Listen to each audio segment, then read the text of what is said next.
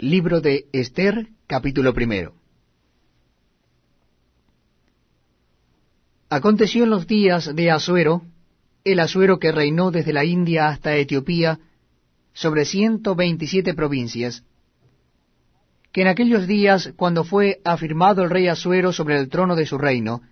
el cual estaba en Susa, capital del reino, en el tercer año de su reinado hizo banquete a todos sus príncipes y cortesanos, teniendo delante de él a los más poderosos de Persia y de Media, gobernadores y príncipes de provincias, para mostrar él las riquezas de la gloria de su reino, el brillo y la magnificencia de su poder, por muchos días, ciento ochenta días. Y cumplidos estos días, hizo el rey otro banquete por siete días en el patio del huerto del palacio real, a todo el pueblo que había en Susa, capital del reino, desde el mayor hasta el menor. El pabellón era de blanco, verde y azul, tendido sobre cuerdas de lino y púrpura, en anillos de plata y columnas de mármol. Los reclinatorios de oro y de plata, sobre losado de pórfido y de mármol, y de alabastro y de jacinto y daban a beber en vasos de oro y vasos diferentes unos de otros, y mucho vino real de acuerdo con la generosidad del rey. Y la bebida era según esta ley, que nadie fuese obligado a beber, porque así lo había mandado el rey a todos los mayordomos de su casa, que se hiciese según la voluntad de cada uno. Asimismo la reina Basti hizo banquete para las mujeres en la casa real del rey Asuero el séptimo día, estando el corazón del rey alegre del vino, mandó a Meumán, Vista, Arbona, Victa, Abacta, Setar y Carcas, siete eunucos que servían delante del rey Asuero, que trajesen a la reina Basti a la presencia del rey con la corona regia, para mostrar a los pueblos y a los príncipes su belleza, porque era hermosa.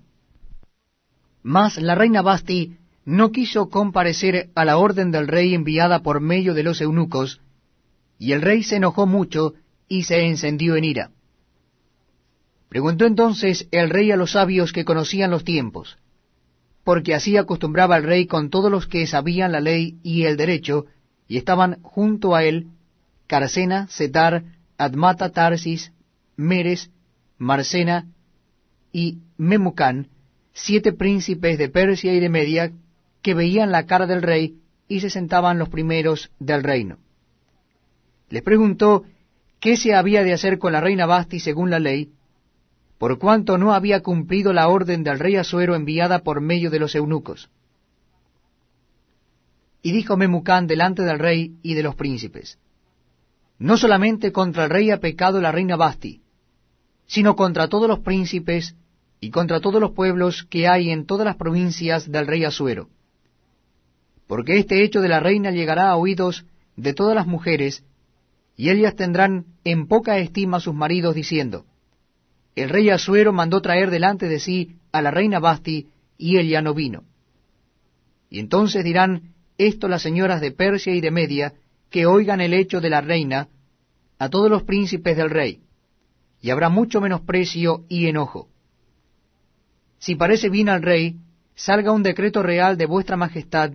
y se escriba entre las leyes de Persia y de Media, para que no sea quebrantado, que Basti no venga más delante del rey Asuero, y el rey haga reina a otra que sea mejor que ella. Y el decreto que dicte el rey será oído en todo su reino, aunque es grande, y todas las mujeres darán honra a sus maridos, desde el mayor hasta el menor. Agradó esta palabra a los ojos del rey y de los príncipes, e hizo el rey conforme al dicho de Memucán, pues envió cartas a todas las provincias del rey, a cada provincia conforme a su escritura, y a cada pueblo conforme a su lenguaje,